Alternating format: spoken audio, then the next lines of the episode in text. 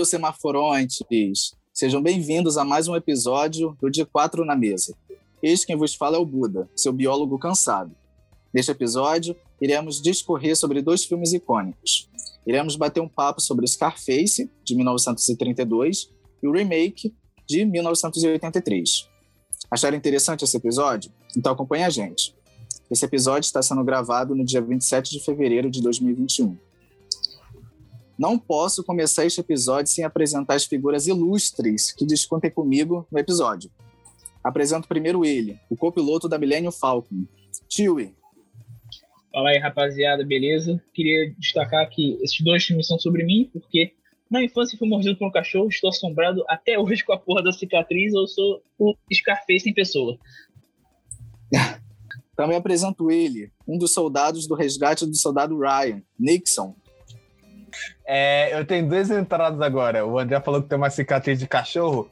Eu uma vez fui mordido na bola por um cachorro da minha tia. E a segunda entrada é.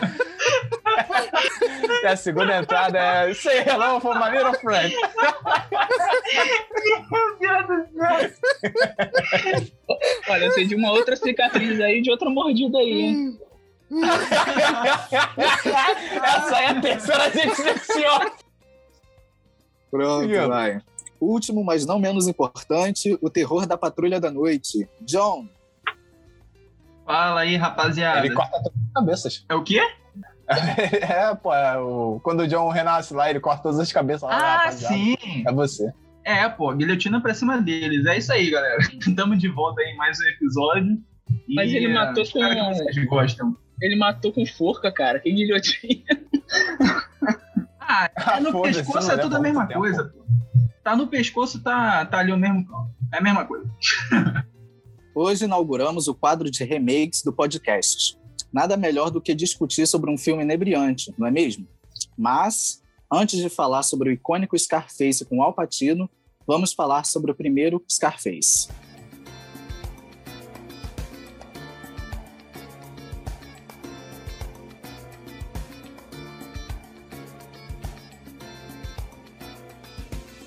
Scarface, de 1932, dirigido pelo Howard Hawks. Este filme conta sobre as disputas de poder que ocorrem entre os gangsters mais perigosos dos Estados Unidos. Nesta disputa, temos Tony Camonte, interpretado pelo Paul Muni. Tony é um gangster ambicioso que trabalha para Johnny Lovo, chefe da quadrilha, que encaminha Tony trabalhos envolvendo extermínio de inimigos. Este enredo para se obter poder e influência, Tony enfrenta personagens poderosos e perigosos, ao mesmo tempo que conquista influência e respeito dentro das quadrilhas que tomam as cidades. Agora vamos passar para as perguntas. Vocês têm Esse alguma coisa tá para o da falar? Netflix, viado. Caralho. Vocês querem falar alguma coisa? Tem três perguntinhas. Querem falar alguma, Pode coisa tenho um monte de coisa aqui pra falar, mas eu gosto do Buda, que o Buda mete pergunta e deixa a gente falando. É isso Parece aí. professor de educação física que chega com a bola de, bas- bola de futebol pros garotos e bola de vôlei para garotas. Se virem Então seus posso- otários. Eu posso partir para as perguntas? Pode, À pode. vontade. Vamos lá. Antes de perguntar sobre o filme propriamente dito, gostaria de saber de vocês se este é o primeiro filme antigo, vintage, né? Envolvendo máfia de, ou gangsters que vocês já viram. Se não, qual foi o primeiro filme vintage que vocês assistiram envolvendo essa temática? E aí? Ui, Vai, André. vintage. Posso, deixa pra você. Old? Muito gold? Cara, é, eu tô tentando lembrar aqui, mas acho que de máfia desse tema, eu acho que é o primeiro, assim, antigão que eu vi. Eu acho que. Eu, porra, eu vejo filme pra caralho, eu não tô conseguindo. Só se o nascimento aqui, de uma nação for considerado uma gangue também, né? Aí. Mas aí eu não ser. vi o filme, porra. cara. Mas. Ah, cara, tem, tem, por exemplo, esse filme que faz uma referência ali ao Massacre de São Valentim, é, do Al Capone lá. Tem um filme que eu vi do Billy Wilder de 59, que é Quanto Mais Quente Melhor, que ele toca nisso como se fosse um, um estopim pra história con- continuar. Mas não é um filme de máfia, é uma comédia, entendeu? Só que ele tem um crime organizado ali ligado. Mas, realmente, filme de máfia, máfia, eu acho que esse é o, é o mais antigo que eu já vi e eu não vi muitos ali de- dessa época dos anos 30, não. É, eu digo isso porque tem um filme que também envolve gangster, máfia, que é chamado de Little Caesar. Eu até É, coloquei na minha watchlist, tomou um tempão, um filme de 1931, se eu não me engano. É com o Mervyn aquele. Leroy. É com aquele. é, não sei o que de Robinson, né? Que é um ator É. bochechudo. Isso. É, é, eu tô- pra ver esse filme também, mas eu não O vi. que se tem... destaca na vida, carreira do cara é a bochecha dele? Não, é um ator, é um ator bochechudinho. E tem o, o Inimigo Público também, eu acho. Eu, não, eu acho que é com aquele ator. É um ator que fez o Peter Lorre, eu acho, não sei, alguma coisa assim. Ele fez o Casablanca e tal. Tem esse que eu conheço também, mas eu nunca vi nenhum desses. Scarface é o único desse, dessa época aí que eu vi. É, Gibson, John. Cara, eu não tenho costume de assistir filme preto e branco. Eu não tenho costume de assistir fi- filmes antigos assim, depois de- antes da década de 50, assim. É, de cabeça eu não lembro qual o meu filme mais antigo que eu já vi. Mas foi, o- foi o primeiro, assim, de máfia mesmo que eu vi de 1930. E eu até não tô mais coisinha pra falar dele aqui, pra depois a gente pode discutir. Eu achei, Uhum. eu achei engraçado, tipo assim, o jeito que, como ele é feito, que é tipo assim, mini sketch.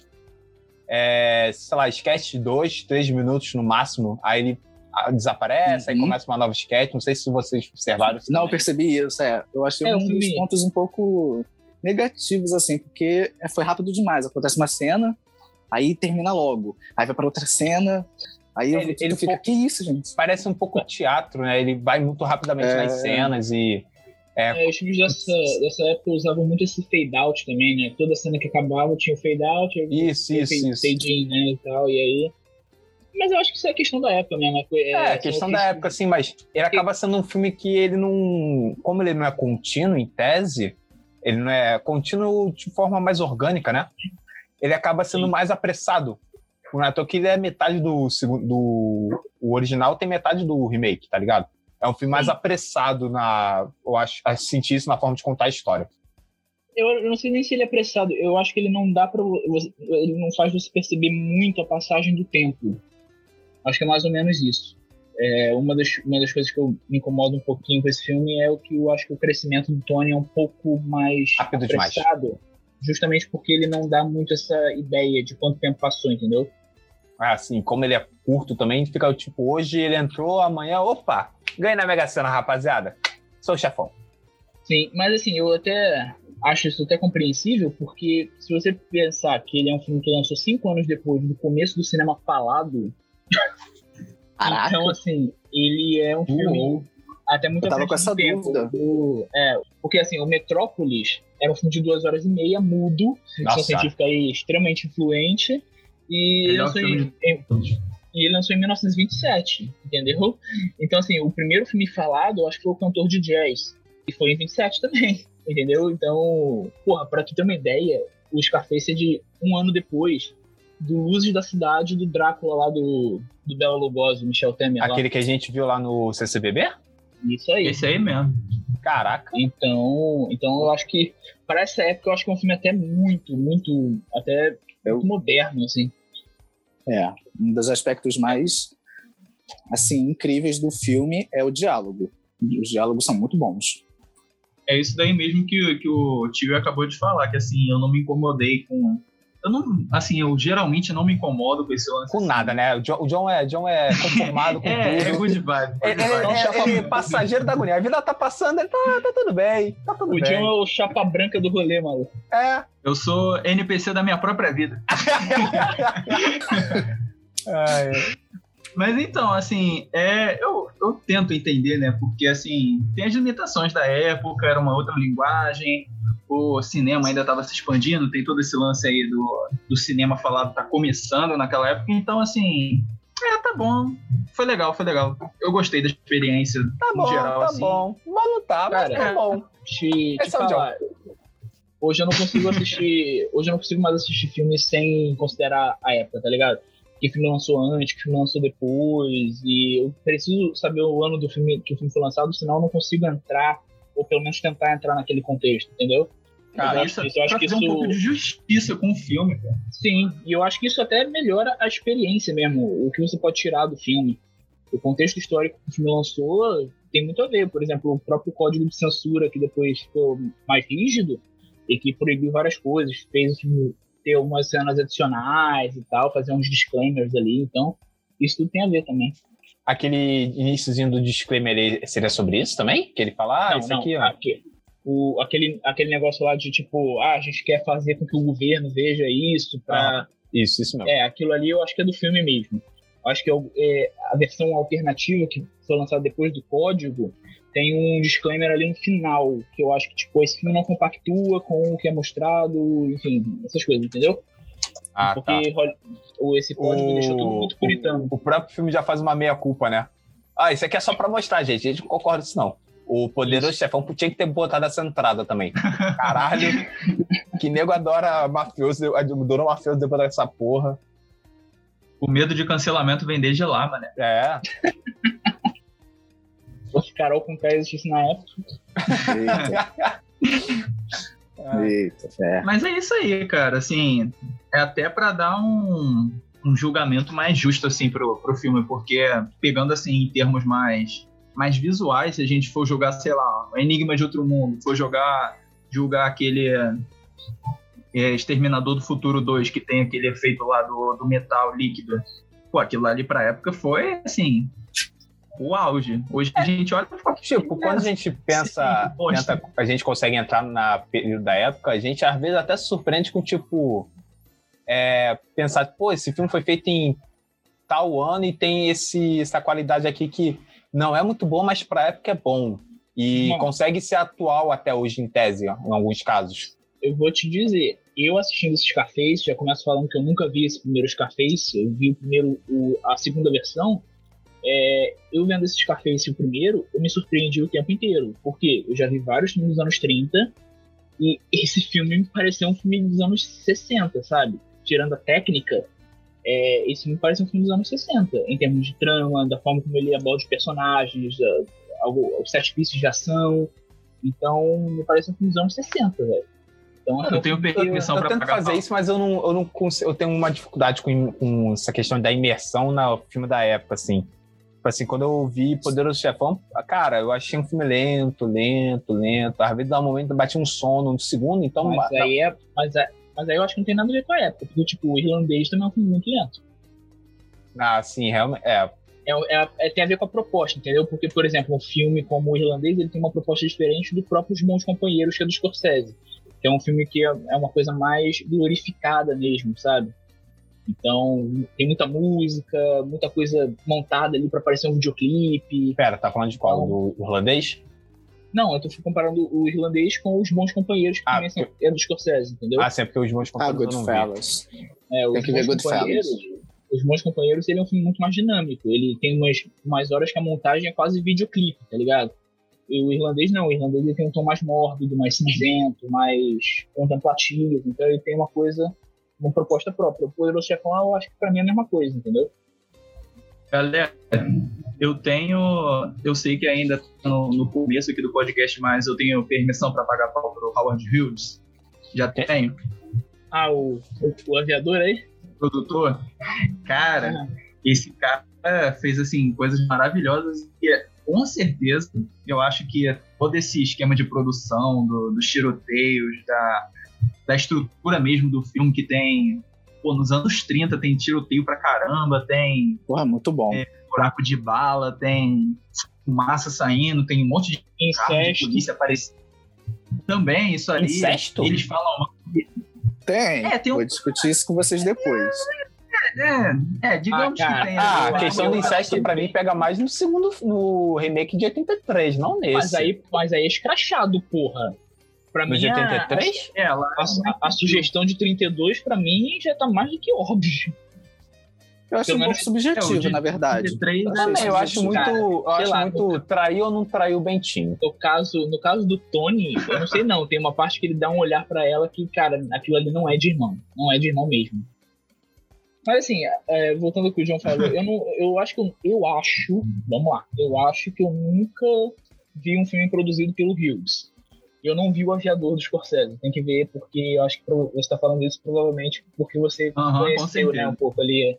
Então, assim, eu, eu não conheço exatamente. Eu sei que ele é um cara que né, teve algumas polêmicas ali com os poderosos ali e tal, mas é, eu não conheço o histórico dele com filmes ainda. Eu tenho que pesquisar mais a fundo nessa, nessa história. Então, o histórico dele com filmes é que ele pega mais essa linha é, perfeccionista da coisa, megalomaníaca.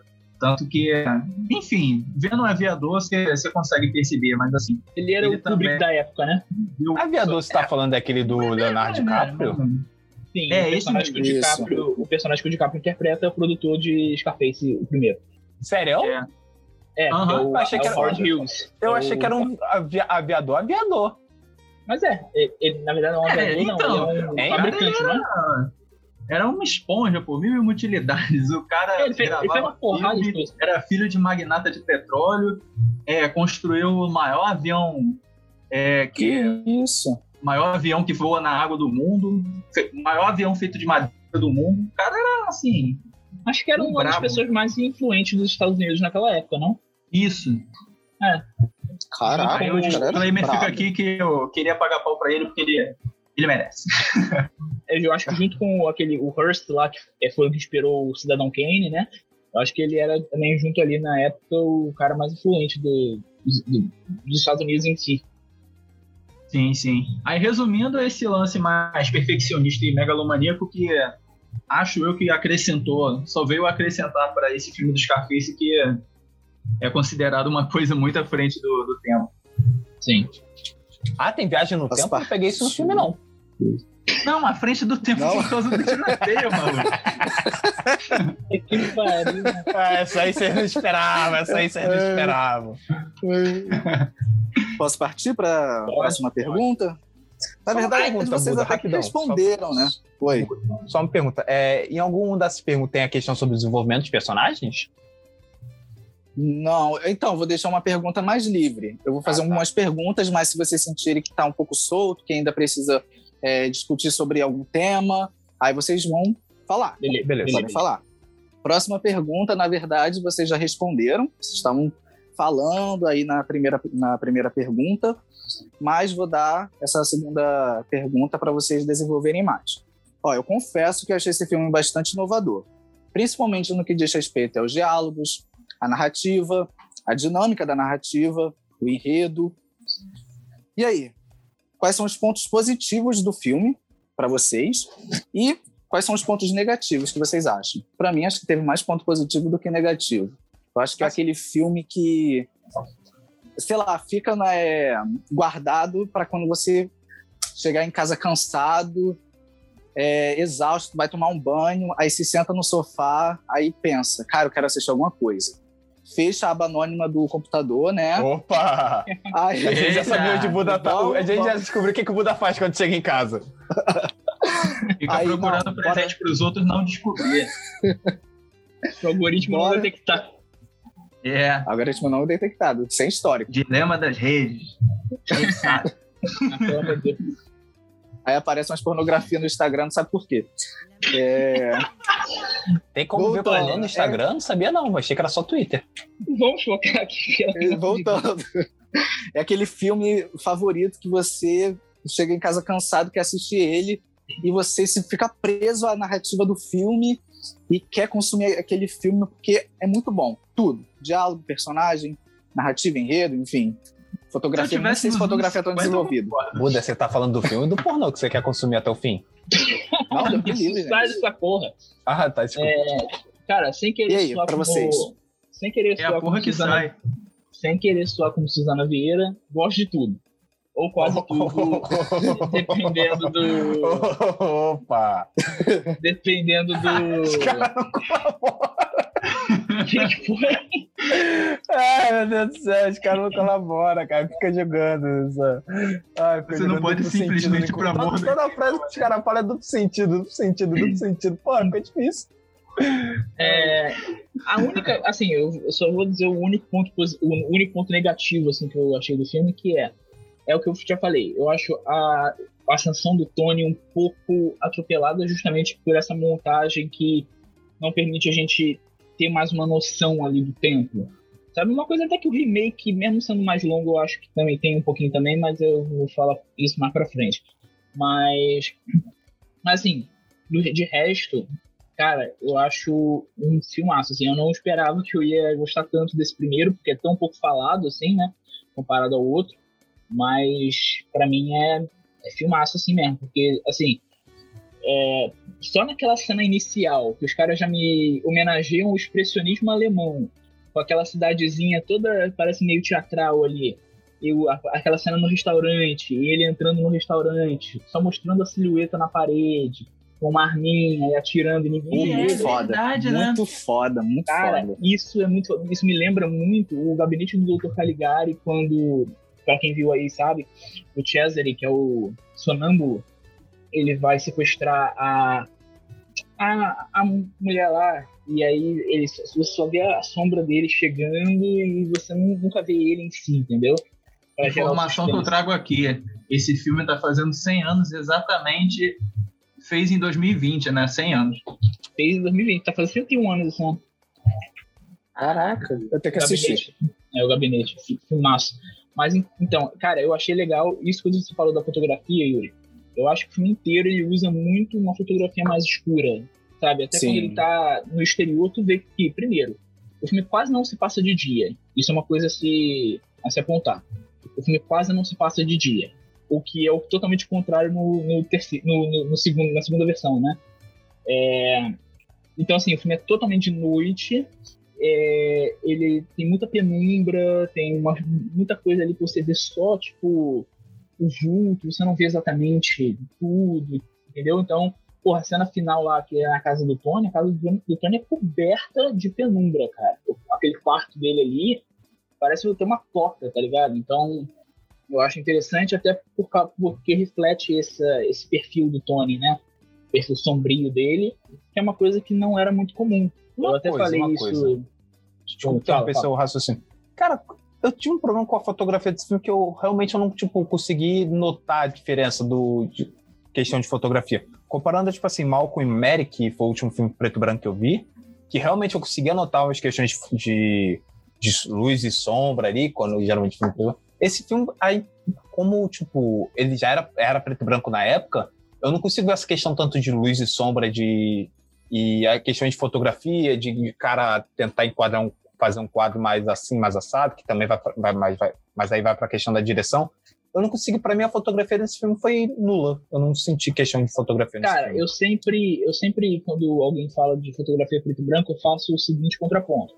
Você vê, por exemplo, os cafés que a gente tá falando aqui e vê, sei lá, um filme do Frank Capra, é, o Aconteceu Naquela Noite, A Mulher Faz o Homem, ou A Felicidade Não Se Compra, que são filmes, assim, família, são filmes família daquela época mesmo, são filmes em preto e branco e tal. Tu vai ver que a fotografia, até em cenas à noite, ela é bem clara. Ela é- o, o preto e branco fica cinza, ele não tem o contraste preto, pretaço e o branco brancaço. Ele fica o cinza ali, sabe? Ele fica aquele cinza, parece um filtro, não parece nenhuma manipulação. O Scarface não. O que é preto é muito preto e o que é branco, às vezes, é muito branco, entendeu? O cinza tá ali porque né, o, o- o branco não pode ser branco branco, mas assim, o que é branco é muito mais branco do que em outros filmes da época, entendeu? Então tem esse contraste. E o contraste é o que faz o, o, o escuro ser mais escuro ainda, entendeu? Uhum. É que sei lá, Que não- viagem é essa, maluco? é que tipo assim, eu não. Mas é verdade, verdade. A fotografia dele não me pegou tanto, não senti diferença na. Um, que- questão mais detalhada na fotografia. Eu achei. Você não sentiu uma nota. coisa muito complexa, era uma coisa meio preto no branco, né? Caralho! o Nixon morreu aí. Eu desisti, eu desisto. Não, cara. Ai, cara, tem que fazer uma batalha de piada, eu e o John. Meu Deus. Essa é a minha contribuição pro podcast. Eu ia, eu Acabamos o episódio aqui hoje. Eu, eu ia falar que eu ia completar, mas aí já me estrebuchou todo aqui. Não, mas assim, eu, eu posso só falar meu, meu último apontamento? A- a- Hum. apo- é, Aponta meu lápis aí. Hables. Desde que hables. não, não nos desaponte. Não, assim,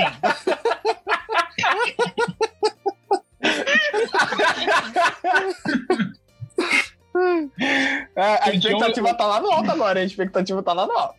o John, ele assinou uma, o John ele assinou uma cláusula dizendo que ele vai compor todas as prévias dos episódios a partir de agora. Mas enfim, Eu tô Eu- fazendo dois ao mesmo tempo pra me economizar, que aí fica ali no mesmo período.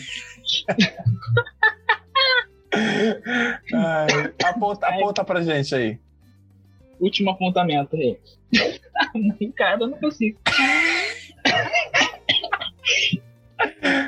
Não nos desaponte, vai. Então vamos lá. Nem o público. Uma coisa que eu vi nesse filme é que o ele tem uma grande influência no cinema do Scorsese. A gente já falou aqui do Aviador, né? Então o Scorsese, ele. Porra, se ele fez um filme de três horas sobre o Howard Hughes, alguma coisa ele tinha vontade de contar, né? Então. Cara, você vê duas coisas que eu percebi. Tem uma cena, por exemplo, que eles estão expandindo, né? Aí tem um bar que eles vão, que o Tony e o pessoal dele entra e a câmera fica só na fachada do bar. Não sei se vocês lembram disso.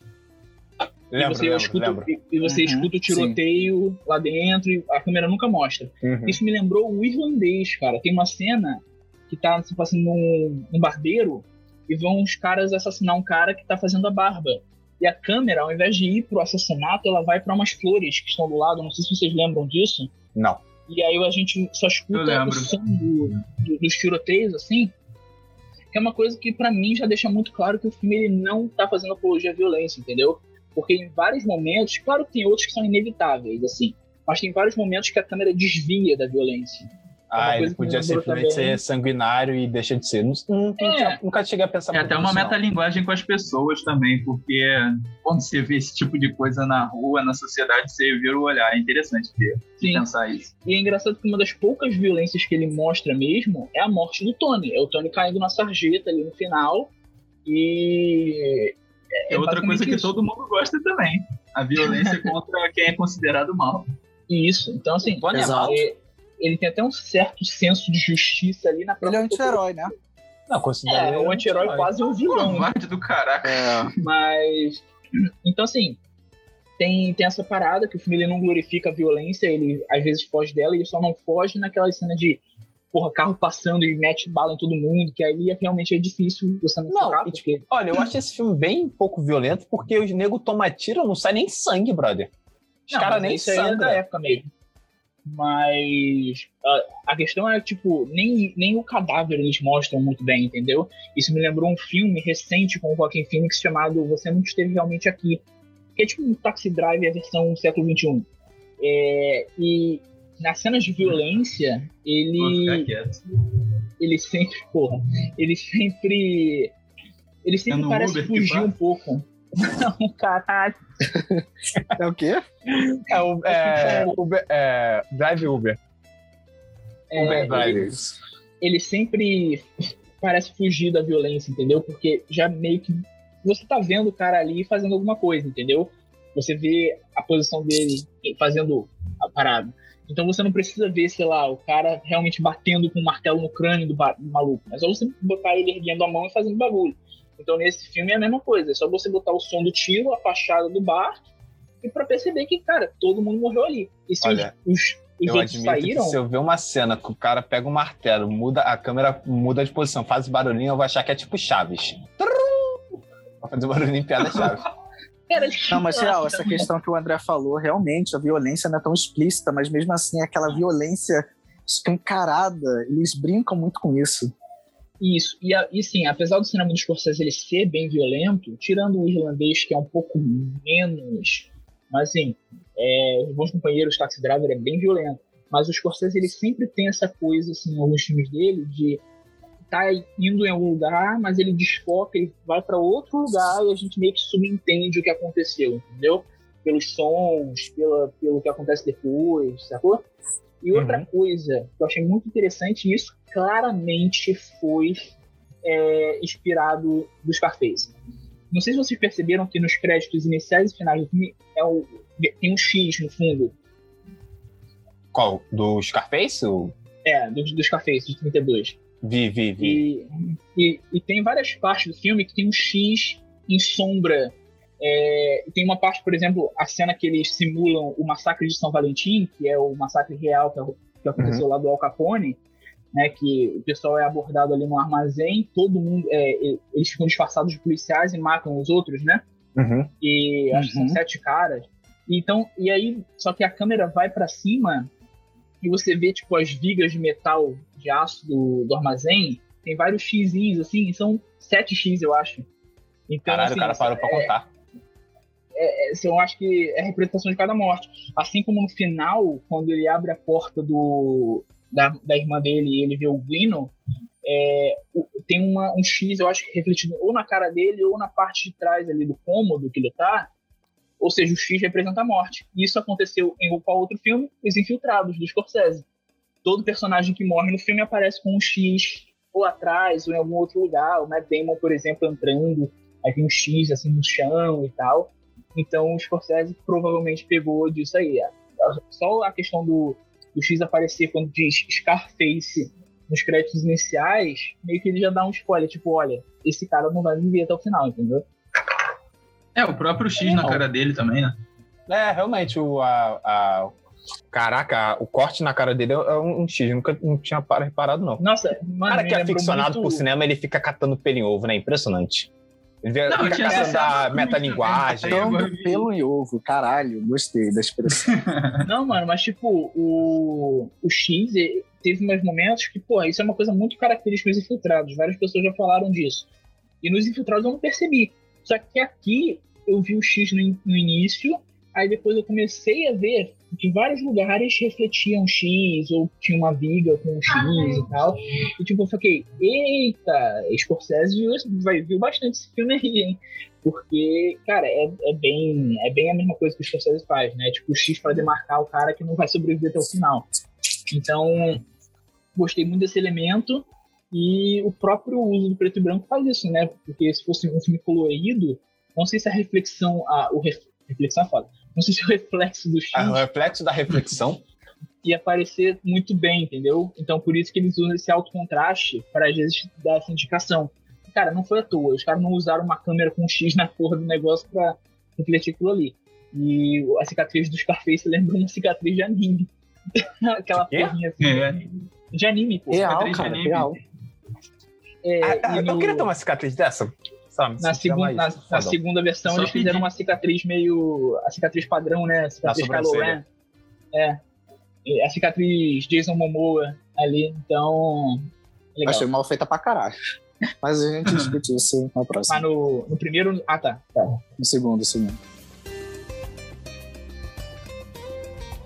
É, gente, antes da gente para a próxima pergunta do Buda, é, eu queria, cara, que se a gente falasse um pouquinho do desenvolvimento dos personagens, que eu, eu fiquei um pouco. A gente pode falar isso depois dessa que eu vou fazer? Ah, pode ser. Beleza, pode ser. Desculpa. Vai. Beleza? Todo mundo respondeu? Quer falar mais alguma coisa? Acho que essa tá. Eu não sei nem qual era a pergunta. Eu esqueci no meio do caminho. Cadê? Deixa eu ver, eu também esqueci. Ah, não. É, quais os pontos positivos você, você considera do filme? Eu gostei muito do diálogo, ah, sim, da narrativa, do, do da dinâmica. Isso. Ah, é, é, tá. Eu fugi ah. da pergunta esqueci. Cara, eu tenho uns pontos negativos, mas a questão dos pontos negativos são a questão do desenvolvimento dos personagens, da relação deles. E a minha única ponto negativo, assim, que eu não gosto mesmo do filme que faz gostar dele, é que o Tio falou, né? Que é a ascensão dele é muito curta. Mas um ponto negativo, positivo muito maneiro, que, tipo assim, é um filme de 32, então, de sempre que a gente vai pegar filmes é, século passado, eles tendem a ter uma linguagem mais lenta e tudo mais, e a gente sempre acaba tendo esse preconceito que hoje em dia a gente está numa geração que é tudo tem que ser mais rápido. E, cara, é um filme dinâmico. É um filme bem dinâmico pra, pra época, Sim, tá ligado? Cara. Pra caralho, e ainda é curto. E ainda é curto, Sim, e é muito bom, cara. E... Eu adoro filmes curtos. É, Toy Story, por que fale, porque é uma hora e vinte, que era uma coisa maravilhosa. Sim, pra mim o filme seria ideal se ele mantivesse esse dinamismo e fosse só, tipo, uns 10 minutinhos mais longos, tá ligado? É, que eu acho, o final dele eu acho muito corrido comparado ao do remake, mas eu acho muito maneiro, tipo assim, um filme de 32 e os caras conseguiram botar um dinamismo que, pô, é ação, história, é, poli, é, política em tese, né? Vamos botar aqui que é atos de política em tese, não é só lei e tudo mais, mas tem questão de lei. Tem a questão do. Eu acho muito engraçado como ele é meio burrão, meio ignorante, personagem.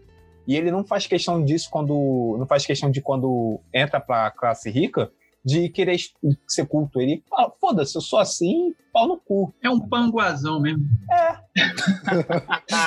eu acho isso Ele só se importa mesmo com, com bens materiais, né? Pelo visto. Dos dois personagens de ambos os filmes. É, Cara, eu acho Só com bem material. Esse, acho que esse é, é até isso, menos que, é... que, o do, do remake. É. do remake. Do remake ele é bem Cara, dinheiro e falar merda. Eu acho que isso é muito Hum. a idolatria do personagem mesmo. Essa coisa de, tipo, ele se acha o foda da parada desde o início, tá ligado? Tu vê que quando eles estão lá no, no barbeiro, ele falando com os policiais que vão lá, o cara já é extremamente é, egocêntrico, tá ligado? A forma como ele fala, os, os policiais como se fosse um cara superior, assim, sabe? Então tu vê que, até pela influência do letreiro lá da, da companhia de, de, de trem, eu acho, que eu fui pesquisar, é, que é o The World is Yours, né? O mundo é, o mundo Uhum. é seu, aquele letreiro que tá lá. Inclusive, eu acho muito mais legal a introdução do roteiro do, do letreiro nesse filme do que na, na segunda versão. É, que é um letreiro que tá bem ali na, na janela dele, né? A segunda versão um dirigível que passa conveniente. É uma propaganda colocada aquilo ali. É, e a, a propaganda do, do primeiro, ela é uma coisa assim, é de uma companhia de trem, uma ferrovia. É é uma companhia ferroviária, no caso. Então, ou seja, é uma coisa tipo, você pode ir pra qualquer lado, entendeu? Isso que queria dizer o mundo era o seu. Só que aí ele entende e ele meio que, tipo, subverte isso Pra pela mulher. conveniência dele ali, né? Não, pra mulher, pra máfia. Porra, o, o, o- Johnny Lobo fala, olha, não mexe com os irlandeses do lado norte lá, não. E aí ele faz o quê? Ele se mete com os irlandeses do lado norte lá e, tipo, mata o chefe lá na floricultura, depois mata o cara no boliche, que é uma cena que eu levei um puta de um susto, porque o, o cara vai tacar a bola de boliche, quando a bola vai cair, eles substituem o som pelo tiro. Eu o, eu tava vendo esse. Eu tava vendo esse com o fone, e som de tiro, na época, era uma coisa muito instalada, né? Então, caralho, mano, eu levei um de um susto, porque o, o som tava mais alto do que os diálogos. Então, eu nem esperava por isso. Mas realmente, é, Ah, acho que a gente Cara, pode aqui, isso. é, sobre isso eu poderia. Poderia não, eu vou meio que defender aqui esse ponto aí que vocês falaram que. Tudo bem, eu concordo que foi uma coisa corrida, que a queda dele foi muito rápida, mas Queda eu não, acho que isso daí é uma coisa. Não, tanto o crescimento quanto o final, que aconteceu uma coisa muito repentina que vocês disseram. Assim, eu pelo menos considero como uma coisa intrínseca da, da própria vida da, da criminalidade, entendeu? Que assim, é uma coisa que se você tá muito ambicioso e você cresce ali, você cresce muito rápido, do mesmo jeito que tu vai crescer rápido, tu vai cair rápido. Então, Exato. pode ter sido meio que uma pode ter sido um furo Lição de roteiro, moral. mas também pode ser visto como isso. É, É exatamente. aquela parada de que dinheiro fácil sai fácil? É, É, quanto mais Pode alto, ser. maior a queda também, etc, etc.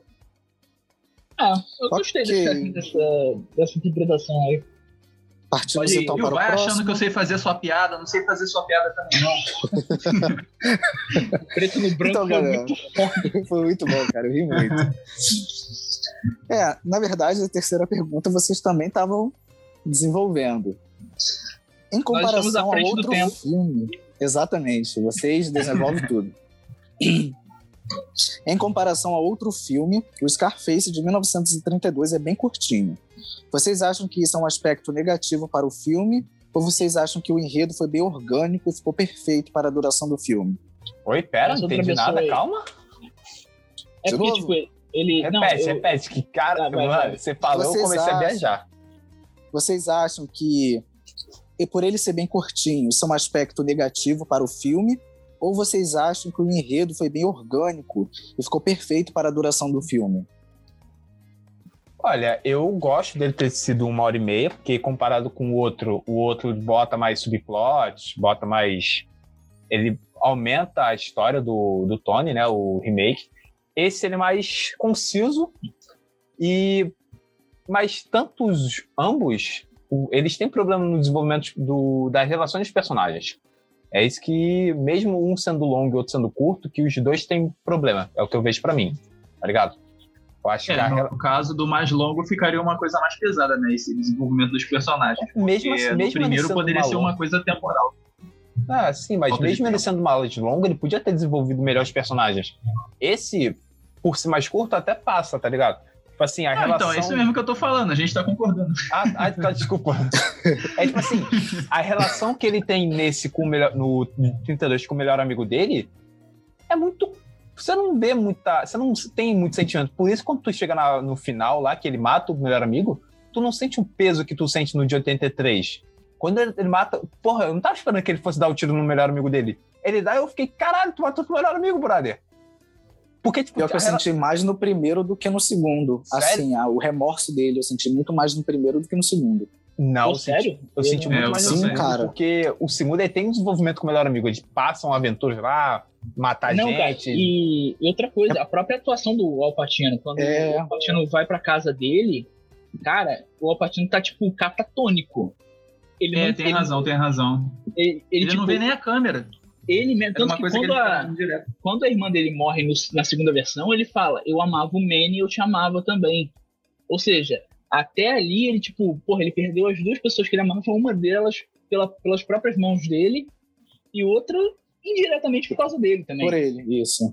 Então. Ó, eu vou roubar aqui o ponto de o lugar de host do, do Buda e vou perguntar pra vocês, vocês agiriam do mesmo jeito na mesma situação? que- Mataria um amigo, mataria um amigo que pegou a tua irmã? Não, porra, tá maluco. Caralho, o cara é psicopata. Ai, gente. Tá tudo entre Mano, família, o- pô. Tava tudo Mas o que, eu, o que eu gosto tanto da primeira quanto da segunda versão é que, tipo, o, o Tony, o Tony é dos dois, no caso, né, Camonte e Montana, é, ele, cara, ele fica meio que, tipo, parado, ele não fala nada, ele dá um tiro. E, tipo, É. eu acho que a da segunda, da segunda versão eu gosto da forma como ele fica parado até ele chegar em casa, entendeu? E na outra não, ele já meio que pega ela quando ela vai é, atrás do, do cadáver do marido, né? Do recente- recém-marido ali. E. E, tipo assim, então, eu, não assim- sinto, eu não sinto peso na morte dele, nem no casamento deles, assim, quando ele morre, que ela fica ali, ah, a gente se casou. Porque nem a relação dela com o melhor amigo dele é construída. É muito rápido. É, eles se veem na janela É na quando, ela joga, maciota. quando ela joga a moeda pra ele. Aí tem, se vem na festa, troca duas palavras lá e depois, pá, a gente ficou e tá casado. Eu, é, tá. Cara, Mas no isso daí é coisa da época também. Mas não, Não, tinha assim, muito é, que nego, conversar, porra. não. Moleque, nego, eu Se li quiser Moreninha. fazer alguma coisa, você tem que casar, pô. É, eu, ó, eu li Moreninha ano passado, final do ano passado. Brother, os caras trocou dois dias de palavra com a menina e já tava, eu te amo, você é a mulher da minha vida, vamos casar. Fiquei, brother. mas assim, calma. no, no segundo eu também Tem que não vejo morrer muito. com 30 anos, tá? No Expectativa de segundo, eu não, embaixo. no segundo eu não vejo muita diferença nessa relação também, não. Acho que é, é basicamente a mesma coisa. É, ele só troca um pouco mais de palavras ali quando o Manny leva ela pra casa, entendeu? Depois da festa. Mas, Ah, é mas já tem um basicamente- desenvolvimento ma- maior, cara. Ele já tem É. uma cena deles própria dialogando, tá ligado? Sim. Não, respondendo essa pergunta do Yuri, já pegando assim de gaiato, cara, eu acho que eu acho que o segundo ele é mais longo, só que ele ainda ele continua focando mais no crescimento do Tony. Eu acho que o crescimento do Tony no segundo é muito bem desenvolvido. Só que assim, a, o- essa maior duração ele realmente não volta, não foca mais no desenvolvimento dos personagens. Tem mais um diálogo aqui, outro ali. A própria relação do Tony com a Michelle Elvira Pfeiffer. É é horrível. muito. É, é mu- vazia, cara. Eu não acho, não. Eu A acho relação do, do Tony com a Elvira é muito melhor do que a relação do Tony com a Pop, por exemplo. Do, do- Não, já acho, já acho contrário. Já acho contrário. Eu acho, cara, no segundo filme, se cortasse a, a Michelle Pfeiffer, não faria diferença nenhuma na história. Hum, Na verdade, nos dois filmes eu acho a relação bem fria. Ele é tem bem fria, interesse, mas, mas, no segundo, no é primeiro, quer dizer, ela, pô, ela flerta também. No segundo, você só vê ela com a, com a cara- de tacho, a mina é. Cara, um tio meu me ensinou. Mas- Dois vícios não se misturam. Ou você bebe ou você fuma. A mina fe... bebe, fu... eu ia falar bebe, é foda. A mina, a, mina, a mina bebe, fuma e usa droga, brother. Caralho. presumindo, Um que, triplo. presumindo que álcool e cigarro não é usar drogas. Naquela época Mas- era. E, porra, a mina, porra, mete os Mas, três. cara, Foda-se. eu, eu acho que a proposta da da- personagem é diferente, tanto que não tem o mesmo nome. O Tony ele tem o mesmo nome, apesar de ter um sobrenome diferente por causa da região de cada um, né? Porque É, um eu italiano. nunca vi nenhum cubano. cubano chamado Camonte. Mas, tipo, Cara, cara, Que mas assim, nome é eu acho que Elvira, gente? Que nome é Elvira? Vamos só discutir Eu, isso. eu lembro do Elvira da bruxa, da, da bruxa da sessão da tarde lá que tinha bruxa sensual Mas assim, o, eu acho que tem essa diferença entre o nome Hop e Elvira justamente porque são personagens diferentes. É, eu acho que a própria, a própria irmã do Tony também são personagens diferentes. uma é Francesca, a outra é a Gina, né? E tipo, Isso. eu acho É que é. a, pô, a, a Gina, ela já segue no lado mais boêmio, ela já vai pra festa, usa droga, cheira cocaína, caralho é quatro. Mano, a Francesca era anjinho, cara. Era tipo, ela tinha. Ela ainda era um pouco mais nova do que a Gina, da versão de 83. É mas, dois tipo, anos só. É, mas assim, ela era santinha, assim, pelo que mostra ali. É só braço de cara, só dança com o cara, tá ligado? Ela tenta até dar uma seduzida ali no amigo dele, mas assim, nada também. A outra não, a outra já cheira, bebe pra cacete, entendeu? É, até a própria cena final dela indo querer matar o Tony já é um pouco mais Cara. gráfica. Eu fiquei, Então, assim, caralho, que foi porra foda. é essa? Aquela cena E- final, tu, caralho, viado. E, a- e aí, voltando pra Michelle Pfeiffer, pra mim é a mesma coisa. A, a Pop, ela demonstra um interesse. A, a Elvira, ela parece que tá sempre entorpecida. Porque ela tá. Ela tá com uma Primeiro cara que a Michelle- tacho. Primeiro que a inteiro. Michelle Pfeiffer já tem cara de drogada, isso já é fato. E tu falando que ela era bonita. Aquele, aquele olho azul gigantesco, assim, tipo, aquela cara meio. Caralho, eu não tô nem nessa realidade, maluco, tá ligado? Tipo, no próprio Batman Retorno tu vê isso, tá ligado? Então, por isso que botaram ela naquela mulher gato doidona lá. E nesse filme, que inclusive foi o primeiro grande filme dela, né? Eu acho que ela tinha 20 e poucos anos quando fez esse filme. Eu acho que é mais ou menos isso também. Eu acho que ela já é meio viciada antes do dela deixar o Frank e tal. E. Sei lá, cara, eu acho que é uma Cara, proposta diferente. É uma, Uma coisa muito engraçada que rola nos dois é que, tipo assim, tanto o Frank quanto o Lobo, é, eles estão com as minas lá, a mina troca ele na cara do ele, ah, foda-se, beleza, tá tudo Eles são bem. dois banana também, né? Não bananão. não. Cara, rápido, rápido. Aquela cena que o Frank tá, ele leva o, o Tony pra comer no restaurante lá no Babilônia pela primeira vez. Aí ele fica grudadinho, agarradinho nele. Eu falei, brother, o cara quer um empregado ou quer um namorado? Porque, porra, vamos comprar uns ternos mais bonitos, você quer Ah, dançar. Eu fiquei, Máfia tem, má- máfia tem isso. Máfia tem isso. Vê Sopranos e tu vai perceber como é o os que? caras Nego dá fortes. beijo na boca na máfia? Não, beijo na boca não. Na mas dá beijinho na bochecha, pô. Tu nunca viu isso? Não, eu já, mas tem um livro aqui que eu até falei com o John, que o cumprimento do cara é dar um selinho na boca, seco. Cumprimento, não é Ah, cumprimento. mas aí depende. Mesmo tá assim, cara. Mesmo assim, o cara sentou do lado dele, passou a mãozinha aqui por cima do, do pescoço, tá ligado? Deu aquele, aquele chave, de, chave de braço. É, Falei, ei, meu bem. E aí, vamos Não, e o um comparsa chegou novo, junto também, né? Vamos pô. Aí o outro também deu um braço, abraçadinho ali. Eu falei, caralho, dois querem comer o cara, brother. Engraçado que eu falei de Sopranos e o, o ator que faz o Frank Lopes ali, ele é, ele é um ator de Sopranos, inclusive. Eu percebi isso, eu fiquei, uau! Porque na primeira vez eu não percebi, né? Porque eu não Cara, foi igualzinho, foi igualzinho mesmo. Eu fiquei, meu Deus, mano, é um maluco lá, velho, tá ligado? Tipo, e no Sopranos ele já tá bem velho. Porra, já Então, tá assim, velho nesse filme, cara. É, e. Mas assim, outra. Uma relação que eu acho muito legal. Eu acho que ma- mais legal na versão de 32 é a relação dele com o próprio Lobo. Eu acho melhor do que a relação dele com o Frank, por exemplo. Entendeu? Porque você, você no- na versão de 32 você acredita que ele é o braço direito do Lobo, entendeu? Ele sempre vai se consultar lá e tal.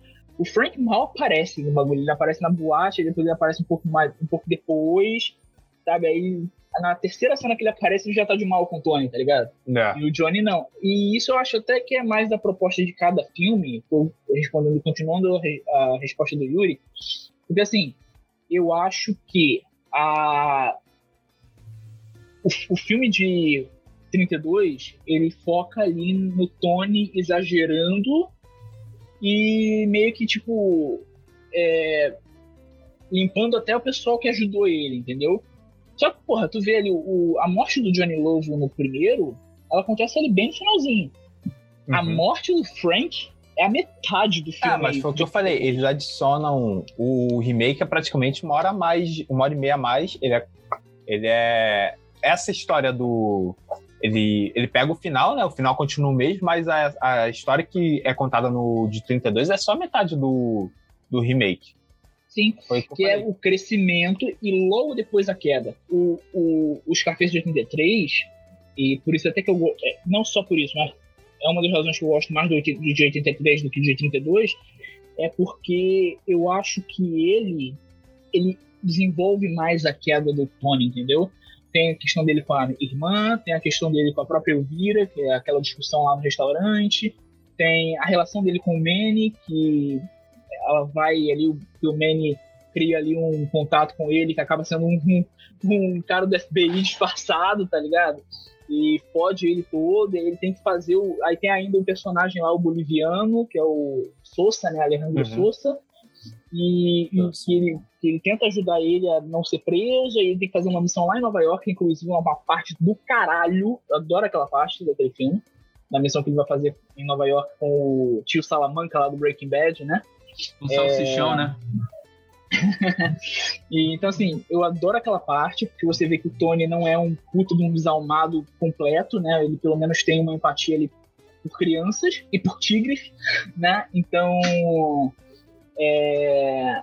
que é uma outra coisa interessante, né? Porque o tigre às vezes é sinônimo de força, né? De, é, às vezes, vi- virilidade. Então, assim, é, a, a- própria, o próprio bagulho ali, o próprio estofado ali do carro dele é de, de tigre, tá ligado? De malha de tigre. Então, então eu acho que é isso, entendeu? Eu acho que eu gosto mais de 83 porque ele valoriza, entre aspas, a queda do, do Tony. Cara, e quando poucos. chega naquela apoteose final, tu fala, ok. Eu entendo, porque, tipo, no primeiro é só a polícia, entendeu? Uhum. No segundo é o pessoal dos bolivianos lá, que vão atrás dele.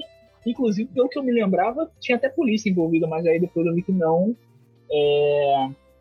Tinha um é- é cabeludão lá, tudo estranho. Fiquei, cara, que É, mano, tinha o cabeludão, parece até o cabeludão lá do início do Tropa de Elite. Eu achei que era o John no momento. Eu falei, ué, o John, o John gravou esse filme? Não sabia.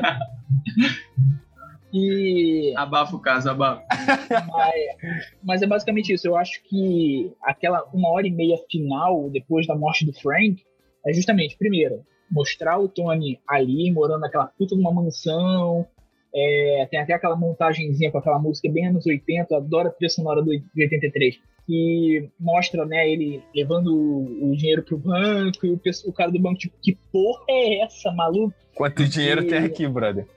É, e depois ele fala, olha, cara, é, a gente vai ter que. A gente vai ter que aumentar um pouquinho a taxa aí, tá? Porque tá foda. Então, eu acho isso legal. A própria parte lá do cara que é um agente do FBI disfarçado, pegam eles ali, e o cara tá falando, ah não, eu conheci o Marlon Brando e tal, e tipo, sendo que ele tava disfarçado ali. Eu acho que então, assim, tudo tem um desenvolvimento melhor, sabe? A próprio cara do- da Bolívia tendo contato com o cara do, de Washington, sabe? Eu acho que tem umas coisas ali que eu acho, porra, o filme de 83 ele é, ele é mais. Ele estica, mas ele estica com propósito. Ele conta entendeu? mais a eu acho- história. Né? É. Então, assim, pra mim, e, o, essa é a definição de um bom remake, tá ligado? e, o, e o filme de 83, ele tem até um Tony melhor. Não em não questão de questão de ator, tipo, um to- Tony por Tony, tipo assim, atuação, eu gosto do de 32. Eu gosto, acho bem maneiro. eu gosto Apesar, muito. Apesar dos chiques dele ali meio um pouquinho forçado, eu acho maneiro, porque ele é bem carismático e tudo mais. Mas como um gangster, cara, você vê que tá meio, tipo assim, estranho. Porra, o cara é muito sorridente pra um gangster. O cara tá muito brincalhão. Parece mais um malandrão, malandriço e tudo mais. Ele é um malandriço e tudo mais. É, mas, pô, no de 83, aí- sim tem um gangster de verdade.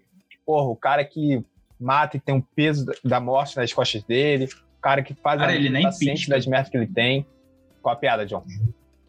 Não, é que o Alpatino ele nem pisca na, É, na, nos enfrentamentos que ele tem com o pessoal. E o, Al, e o Al Pacino, não sei se vocês percebem também, mas ele tem um chique também no, no, no filme. Só que são tipos Sim, um pouco sim. mais verossímeis, né? Cara, tipo, ele tem, tem um negócio que ele fica mexendo a língua o tempo inteiro, ele fica meio que tá dando umas provocação, assim. Ele é inquieto, As você vê que às vezes ele tá. ele O cara, tá Tem mexendo. mano, o, cara, também. o cara tem hiperatividade e ainda cheira cocaína, brother. Não vai dar certo. Não vai. É a combinação mais perigosa do mundo. Quando o médico fala assim, É um é, tá tomando esse remédio, não pode beber, porque não pode. O cara vai lá e bebe, foda-se. Mas esse aí, só pra deixar aí pra abrir mais perguntas aí, ou outras respostas, só pra terminar. Uma, das, uma coisa que eu até falei no WhatsApp, que era uma coisa, era a coisa principal que eu gostava mais desse de 83 do que de 32. Que é toda a linguagem do filme, visual, trilha sonora e caralho, é quatro, todas elas casam com a personalidade exagerada do Tony. Isso eu achei sensacional, porque, cara, as Ah, que é cores, verdade. as cores são muito saturadas. O sangue é vermelho vivo. O, os cômodos ali de, das casas, as cadeiras da, da piscina, é amarelo vivo, é vermelho vivo, é uma coisa muito Miami. Tanto que esse jogo inspirou o GTA Vice City, né? Inspirou É isso que eu ia falar, eu me sentia no Vice City jogando. Não, o Scarface foi o, o- a própria história do, do GTA Vice City é a história do Scarface, só que com outros personagens. Ah, é? E, é, e a própria, o próprio visual ali, a, a roupa florida e caralho a quatro, é tudo desse filme, entendeu? Scarface foi basicamente o que fez o GTA como a gente conhece hoje, de Uhum. desses protagonistas anti-heróis brincalhões e só que politicamente completamente incorretos. Então, assim, é, então tudo é exagerado, trilha sonora, aquela coisa bem anos 80, sempre na nossa cara, assim, os zooms muito exagerados assim da câmera que vai pro olho do Al Pacino qu- quando ele vê a irmã dele dançando, que aí começa uma música tipo tan, e aí tipo vai o zoom no olho dele assim, como se fosse um filme do, como se fosse um filme do Tarantino, maluco. Como se fosse um Kill Bill da vida que faz o então tipo, tá ligado? Então é, eu gostei muito dessa, dessa coisa, quando ele tá no. O próprio tiroteio é uma apoteose exagerada pra caralho, sabe? Ele sobrevivendo a todos aqueles tiros lá. Então, assim, eu acho que o. o ele cai meio Palma, como é o- Jesus, né? De braços abertos. É, e, tipo, a- Salvador. só dele cair a água já fica vermelha, assim, sabe? Então, É, o cara Então, tomou assim- tiro pra caralho ainda tinha sangue dentro, né? Vai entender. é, e, cara, Esse cara Eu- tinha que ser doador de sangue, gente. Pô, o cara tem 10 litros no corpo. metade, metade é chumbo, mano. Não, mas tipo, cara, eu gosto. Eu gosto porque o De Palma, ele é um cara meio exageradão, assim. Eu não sei se você já viu outros É, vídeos, tipo, sobre o De Paula, sobre É. o De Paula. Hum. os, into, É, os, é os Intocáveis. O, o cara, o próprio Missão Impossível, o primeiro é, é, é dele. O, Eu não gosto dele, O- cara. os Intocáveis, que é o, o filme do Al Capone, né? Que tem o Robert De Niro como Al Capone. O Um Tiro na Noite, que é com John Travolta, é, que é o meu filme favorito dele. Então, assim, todos os filmes dele tem um exagero ali. Da técnica, o exagero da trilha sonora, o exagero até de algumas atuações, porque ele sempre pega personagens muito exagerados para falar sobre. Então ele sempre tenta encaixar toda a técnica todo o visual, toda a estética do filme naquele personagem, entendeu? Então por isso que o filme é todo coloridão, é, é o, o total contraponto do, do- da primeira versão, entendeu? Então acho essa, essa esse essa conexão muito legal. é, Tudo define o exagero do Tony, entendeu? Até a própria atuação do Alpatino, que é, é a atuação talvez mais exagerada do Alpatino, que funciona perfeitamente pro filme que é. Cara, e sobre o Alpatino, eu acho legal que esse filme ele veio antes ou depois de é, Poderoso Chefão? Depois. Depois? Dez anos depois. Depois. 10 anos depois. E é engraçado, tipo assim, no Poderoso Chefão, ele faz um cara culto, que, pô, é educa- tem educação e tudo mais. O cara se porta, tem um porte direitinho. Nesse aqui, ele tá, cara, caguei. Cara mal educado Bem pra tosco. cacete. Ele não sabe dialogar, não sei falar sobre morte, Não dinheiro. sabe nem dançar. Não sabe nem dançar. Sabe falar nem de morte, fuck e dinheiro. É isso que o cara sabe conversar. O cara fica rico, casa, não consegue ter um diálogo a, a não ser isso. E, tipo, Que enquanto- cafona, porque puta que pariu, a É. mansão dele é muito feia, mano. Calma, Sim, é, dez é anos justamente antes, essa proposta dele. E 10 anos antes, o cara fez um personagem totalmente diferente, apesar, e sendo o chefão da máfia, que é sendo o chefão da máfia também.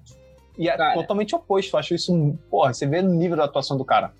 Eu acho o Alpatino muito foda, porque você vê, tipo, outras, outras atuações dele exageradas. O próprio irlandês ele é o personagem mais exagerado do filme. E, tipo, você percebe que tem várias diferenças ali. Apesar dos, dos dois personagens serem exagerados, o Jimmy Hoffa do irlandês, ele não é um psicopata. Ele é só um tiozão brincalhão ali que, porra, todo italiano se chama Tony, cara. Todo mundo é primo nessa porra. Cara, eu ia falar isso. Todo mundo é Tony. É, você, você viu uma faca, você, você, você, você corre. Você viu, a, você Todo- viu, é, ba- você viu o revólver, você corre pra cima. Todo mundo é Tony, inclusive ele, né, nesse filme de Scarface. É, Mas assim, É, o próprio Fogo contra Fogo, que ele é, é- era pra ser o mocinho dali, né? Que ele é o policial e o De Niro é o criminoso. Cara. É aquele o- filme ruim de- entre eles que eles atuam? Não, Ou o primeiro não, que eles esse atuam é as, Não, duas, cara. as duas faces, as duas faces da lei, eu acho. O Fogo contra Fogo é de 95, é foda pra caralho. De três horas de ação, fantástico. Todo filme de Mas, máfia assim- tem que ter três horas de duração, né? Eu acho que é uma ah, lei. Mas não Ah, é de máfia, é esse. Tá na lei do Hollywood. Mas foi contra fogo nas máfias, de assalto. Ah, tá. E tipo, cara, o, o Alpatino, ele faz um policial e ele tem um momento de explosão assim, tipo de Alpatino, mas o personagem é completamente diferente. Então isso que eu gosto. Até o, o Michael Corleone, quando ele dá aquele tapa na, na Kay lá, ele vira um cara violento, bruto, assim, né? Mas assim, ainda assim ele não é o violento do Tony Montana, tá ligado? Então eu gosto do, do Alpatino porque ele sempre faz o cara explosivão ali, só que ao invés de ser igual o Joe Pesci, que apesar de gostar muito do Joe Pesci, quando ele faz o mafioso explosivo, ele faz basicamente o mesmo personagem, é, o Alpatino não, o Alpatino ele muda. Você, você reconhece a diferença dos personagens, entendeu? Então eu acho isso muito foda. É isso, pessoal. Vocês querem responder mais alguma coisa? É... Não, o que eu teria para falar é o, o paralelo, assim, de, do contexto que o filme se passa, né? Em 32 é naquele contexto lá de, de lei seca, aí pegando até um gancho no que já foi dito aí antes do, do, do Scarface de 32, do personagem ele ser assim mais humorista, mais brincalhão, mais bem, mais como é que se diz? Sabe quem ah. ele me lembra? Sabe quem ele me lembra? Fanfarrão, fanfarrão. Não, não. Fanfarrão, Sabe aquele isso. desenho da Disney? É, o Sapo e a Princesa? Princesa o Sapo? Uhum. Ele me lembra aquele, aquele cara lá, aquela, aquela, que a princesa. que é o, o sapo. cara, ah, carismático, pô, carismático. O Scarface de 32 é muito mais carismático. Sim, cara. Ele consegue fazer umas piadas a, muito boas. A própria. A própria fama dos, dos barões lá, do, dos grandes chefões lá da, da época da Lei Seca, como o próprio Al Capone, que era, Não, saía é, no jornal, todo cheio de glamour, de pompa. Eu acho que a ascensão do Tony Camonte ele é completamente inspirada no Al Capone. Não, sim. Eu digo essa, essa personalidade que eles, é, que eles colocaram no, no Scarface lá daquela época, tudo relacionado àquele contexto da, da lei seca, que é tanto assim, essa, essa baixa complexidade de tudo gerar ali na mesma cidade, é, tem ali envolvimento com, ah, vamos pegar a área da Zona Norte, ah, o personagem é carismático, ah, tem a ver então com, com a fama dos, dos chefões lá da época. Aí você transporta área... isso. É, pois é. Tu falou pegar a área da Zona Norte, eu imaginei o Tony Camonte subindo com o pessoal lá do Complexo do Alemão, mano. Exatamente. não foi pegar os irlandeses, não, foi pegar os alemãos. Caralho. Aí, o paralelo com, com um filme já de, de 83, na versão do Alpatino, né, que é aquela coisa mais explosiva, a relação já já mais complexa do, do crime organizado da época, que já envolve a Bolívia e tal, a Colômbia, envolve também ali a América Latina em geral, né? E ele é mais explosivo, tem toda aquela cobertura midiática, Exato. de assassinato, de isso, de aquilo, de chefão cheio da grana, que é o Pablo Escobar, né? É, tem assim, a... de paralelos fortes com figuras públicas. A personalidade notáveis. dele é muito mais esses. Usando um termo em inglês, porque não sei se. É o drug lord, né? Esse cara que é o. O grande. Rei das drogas. É, rei. O chefe. É o. O rei, o rei de tudo, tá ligado? O cara que. Até porque, cara, na época da Lei Seca não tinha essa parada do mafioso ter mansão. E cara, é quatro é, agora nessa parada de cocaína, é, importação de cocaína, importação ilegal, né? Então, assim, é, isso tem muita gente, tipo, que constrói mansões gigantescas. O próprio Pablo Escobar fez uma mansão prisão para ele cumprir pena. Então... Ah, essa é medição. É, Sério? Caraca. O cara fez ele, um Cara, tá tendo um problema na Colômbia de... Rinoceronte, isso aí eu sei. Hipopótamo. Hipopótamo. É, hipopótamo que ele importou e tá lá largado. Isso aí, isso aí tá ligado. E no remake o cara traz um tigre pra viver no jardim. É, é, Mano, não entendo isso, cara. O cara era é o... É o Mike, Mike Tyson. Tyson antes do Mike Tyson. Mike Tyson é o Tattoo Face e os Scarface aqui. Nossa. Mas. Cara, você cara, tem que aprender com o John. Ainda bem que eu não vou aprender com você, né? Mandar um em cada cinco minutos é foda. Mas fala aí o que vocês acham. Ah, é, o que eu teria para completar é que a própria duração do filme, eu pelo menos associei essa complexidade dos, dos momentos históricos, que é um filme mais curto, de uma hora e trinta e poucos, ali no contexto ali da lei seca, que foi uma coisa mais local. Aí um filme que exige uma cadeia de complexidade muito maior, que envolve FBI, comércio internacional, aí já pede 2 horas e 44. Seria essa mais essa, essa, essa associação que eu faria. Esse Scarface me lembra bastante o, o Poderoso Chefão 2. Sai, viaja, vai para outro lugar fazer negócio tudo mais. Hum, Traição, Sim, morte. sim. Lembra bastante o 2. É, eu acho que a gente Mas falou sobre- eu, Fale. eu, ainda, eu ainda acho esse Scarface um filme extremamente dinâmico. Cara, eu não sinto 2 horas e 50 desse filme. Eu sinto no início. No iníciozinho, assim, eu sinto um pouco que ele demora, mas eu entendo que é a condição do filme. Mas a partir, do, a partir da segunda, a, a- fez uma hora de filme, o filme vai embora, bora.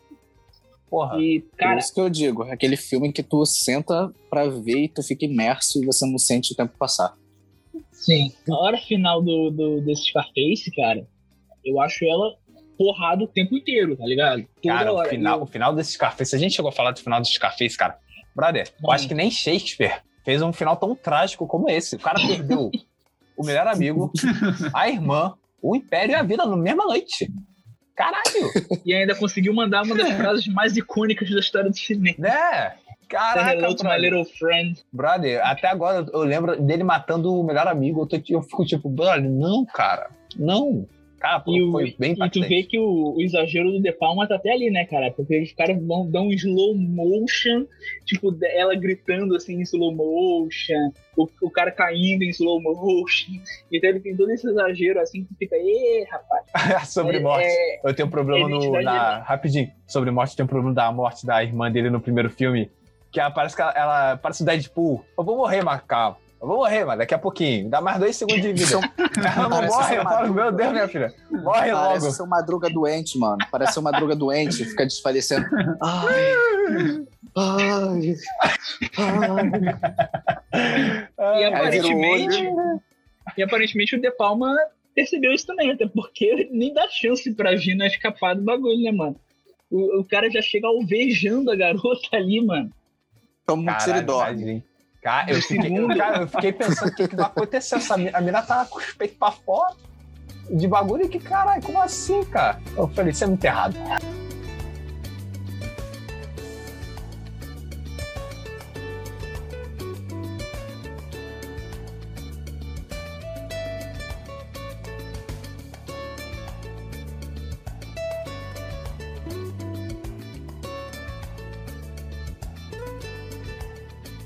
Então, pessoal, eu acho que a gente conseguiu debater de uma forma legal sobre os dois filmes. E então chegamos na parte das notas. E aí, alguém quer falar primeiro? Qual nota que deu? Quais as Eu já posso aí? partir. É, o que eu teria pra falar é que os dois estão bem ali pau a pau, né? Assim, na, na qualidade técnica. E é legal essa parte de que, assim, o remake, ele não é necessariamente é, uma cópia do outro. Eles se adequaram, né, ao tempo que eles foram feitos. O primeiro, ali naquela época de é, lei seca, e o segundo na, no tráfico internacional de drogas, né? E, assim, com atuações muito boas, muito bem desenvolvidas mas eu ainda prefiro a, a primeira versão.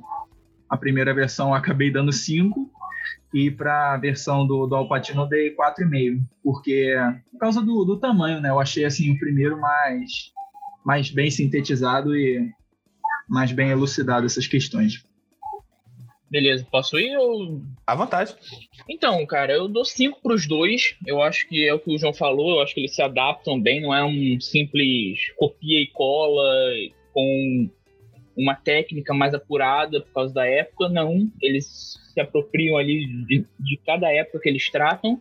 E assim, é, apesar de eu ter meus problemas, eu ainda prefiro um pouco a versão com o Alpatino, do Brian De Palma. Mas. Porque questão de, do primeiro ser um pouco mais rápido em algumas coisas e tal, acho que podia ter um, ser um pouquinho mais longo. Mas acho os dois, nota 5, são excelentes filmes de máfia. Então, é basicamente isso. Gosto pra cacete dos dois. Sobrou pra mim. É, eu só queria reparar uma coisa, que toda vez que o John vai falar, é, ele sempre fala, o que eu tenho pra falar é... Ele sempre começa assim, é, essa, essa é a crítica do episódio de hoje.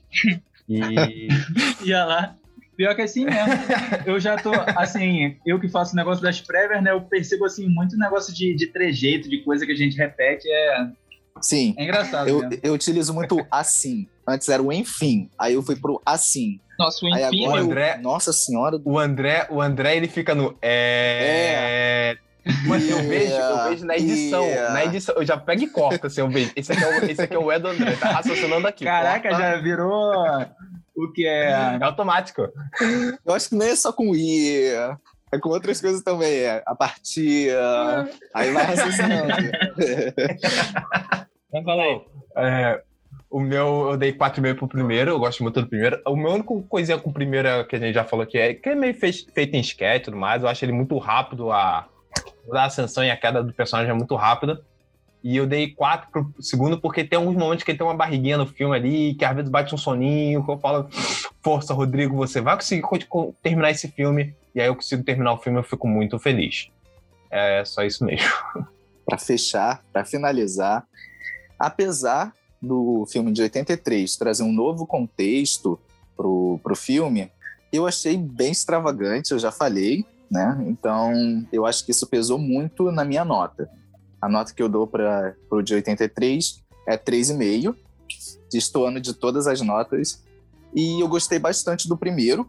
Eu achei o primeiro bastante sucinto, conseguiu trazer a narrativa, o enredo, os personagens, o desenvolvimento dos personagens, as cenas, o enquadramento das cenas, tudo bonitinho, tudo enquadradinho, tudo perfeitinho. E por conta disso eu dou a nota 4,5.